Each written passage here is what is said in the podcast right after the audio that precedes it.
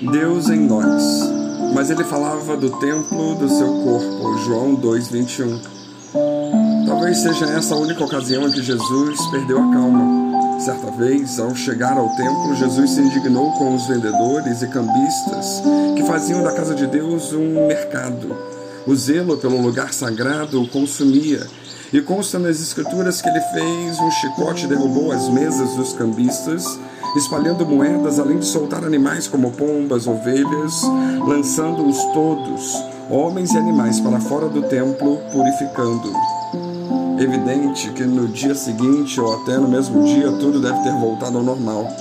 Basta, para tanto, a ausência de Jesus, todos voltaram a fazer o que faziam.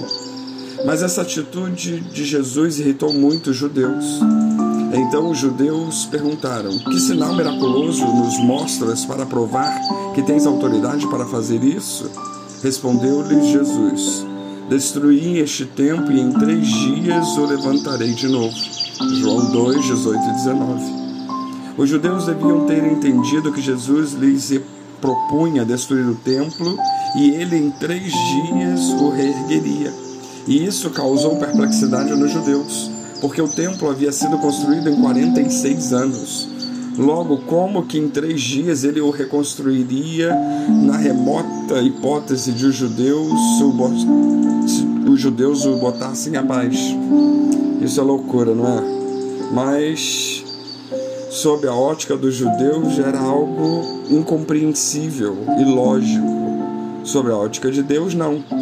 Jesus, de forma cifrada, dizia aos judeus que o matassem, e ele reiria, ele se ressurgiria em três dias, tal qual o sinal de Jonas. Jesus os chamava de geração incrédula e maligna, e eles se ofendiam ao invés de se converterem. Não entendiam o que Jesus queria lhes dizer. Jesus falava por parábola na maioria das vezes. E esse trecho bíblico pode ser tido como uma quase parábola, visto que o sinal de Jesus ainda estava por vir. Mas os judeus o entenderam de forma literal. Não viram o Mestre, mas olharam para o templo. Convenhamos nós que era mesmo difícil interpretar às vezes a fala de Jesus, e principalmente naquele momento, porque Jesus acabava de expulsar as pessoas do templo e aí ele fala de si mesmo. O entendimento dos seus ouvintes e nós, nesse episódio, só o entendemos depois que temos uma visão completa da história, com o desfecho da paixão de Cristo.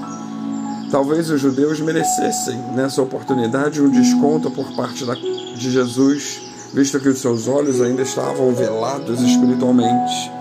Mas eles não tinham ideia das maravilhas que vivenciariam e muito em breve em suas vidas. E a resposta e a intenção de Jesus eram muito simples.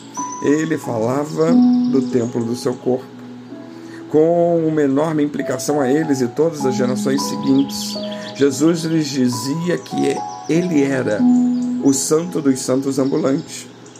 Caso é que no templo havia o Santo dos Santos, um lugar inacessível, onde só o sumo sacerdote, uma vez por ano, podia entrar e respeitado a certas condições, visto que era o lugar onde habitava o Espírito de Deus. Para que tenhamos dimensão, consta que o sumo sacerdote entrava no Santo dos Santos com uma corda em torno da sua cintura, porque se morresse lá dentro, eles ninguém podia entrar. E aí eles podiam puxá-lo pela corda. Que loucura! Jesus estava dizendo aos judeus que no futuro o Santo dos Santos seria o coração humano e que eles teriam o Espírito Santo de Deus em seus corações. Quando Jesus fosse alçado aos céus depois de sua ressurreição, ele nos enviaria o Consolador, que nos consolaria e nos capacitaria. E essa é a parte mais linda desse ensino de Jesus. Nossos corpos mortais passaram a abrigar o Espírito Santo de Deus. Isso não é uma figura de linguagem, mas uma realidade. Há muitas referências bíblicas sobre esse tema, a exemplo de Isaías 4, João 14, 1 Coríntios 3. Portanto, Aquele que aceita hoje Jesus Cristo como seu Senhor e Salvador é selado pelo Espírito Santo e recebe o penhor dele. Jesus sempre foi, pois, a representação máxima dessa bendita condição, visto que possuía em si mesmo o Espírito Santo sem medida. Nós que cremos nele, recebemos uma medida do Espírito Santo e assim nos tornamos templo do Espírito Santo de Deus. Jesus é Deus e nós, criaturas de Deus, feitas à sua semelhança. Hoje podemos ser como o tabernáculo dos hebreus no deserto, que era um templo ambulante. Aliás, outra excelente figura de linguagem ou parábola para nós nos nossos dias, que também fora feita realidade física. A história, a partir do verso e do seu contexto, é tão extraordinária e nos traz inúmeras implicações, aquecendo os nossos corações e almas, fazendo-nos lembrar que o Todo-Poderoso, o Criador dos céus e da terra, escolhe habitar em nós, escolhe tabernacular em nossos corações.